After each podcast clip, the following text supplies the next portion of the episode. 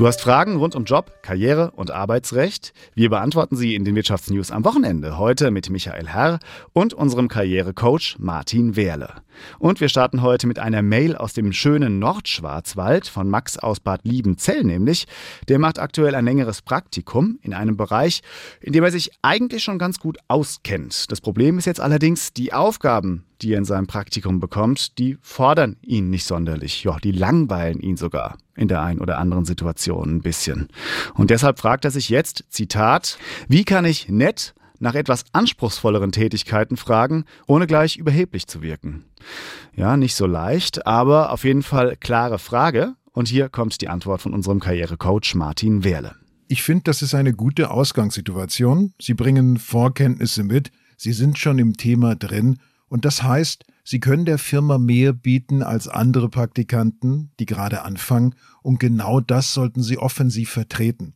Sagen Sie, was Sie machen können, wo Ihre Qualitäten liegen, welche Vorkenntnisse da sind, und ich bin sicher, die Kollegen werden das in Anspruch nehmen und die werden Ihnen eben auch Aufgaben geben, die Sie fordern. Das bedeutet nicht, dass Sie zu den aktuellen Aufgaben sagen, das unterfordert mich jetzt, das bedeutet aber sehr wohl, dass Sie fragen, Gibt es noch etwas darüber hinaus?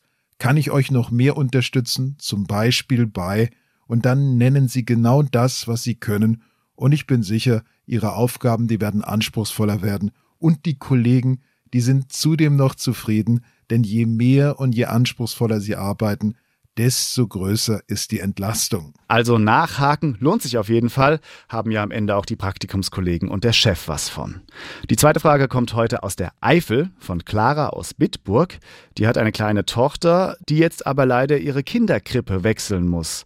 Und für Clara, die Mama, heißt das, sie muss zum zweiten Mal innerhalb eines Jahres eine längere Auszeit nehmen, denn die Kleinen, die kann man ja nicht einfach in die neue Krippe schicken, Rucksack aufsetzen und sagen, tschüss, ich hole dich um 5 Uhr wieder ab. Die brauchen ja eine Eingewöhnungszeit, wo Mama oder Papa dann auch in der Regel dabei sind.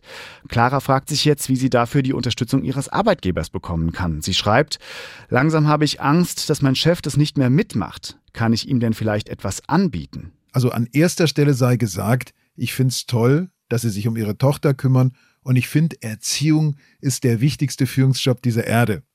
Andererseits, Ihre Firma misst Sie natürlich an Ihrer Anwesenheit und Ihrer Leistung. Und wenn Sie jetzt das zweite Mal in relativ kurzer Zeit ausfallen, dann ist das schon ungewöhnlich. Also ich finde, hier sollten Sie ein offenes Gespräch mit den Führungskräften suchen. Sie sollten Ihr Gefühl auch äußern, dass es Ihnen unangenehm ist.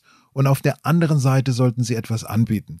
Sie sollten sagen, okay, ich bin jetzt für einige Zeit weg, aber dafür kann ich, wenn ich wieder zurückkomme, Dafür kann ich in meiner Abwesenheit. Sie sollten also Angebote machen, was stattdessen möglich ist, und Sie sollten skizzieren, was nach Ihrer Rückkehr geschehen kann, und damit wird die Zuversicht geweckt, dass danach alles wieder seinen geregelten Gang geht. Und das ist das Einzige, was Sie im Moment tun können, und das wird Ihnen schon ein gutes Stück weiterhelfen.